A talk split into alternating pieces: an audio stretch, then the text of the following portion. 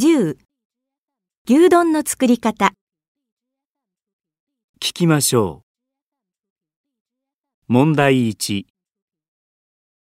上の絵を見ながら話を聞いて丸に番号を書いてください。日本には牛丼のチェーン店がたくさんあります。安くて美味しくて栄養もたっぷりの牛丼は特に若い人たちに人気があります。これから牛丼を家で簡単に作る方法を紹介します。用意する材料は牛肉、玉ねぎ、醤油、砂糖、酒、そしてだし汁です。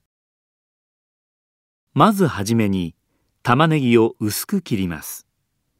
次に牛肉を切ります。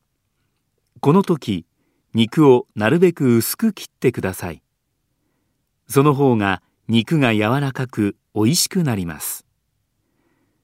材料を切ったらフライパンにだし汁、醤油、酒と砂糖を入れて火をつけます。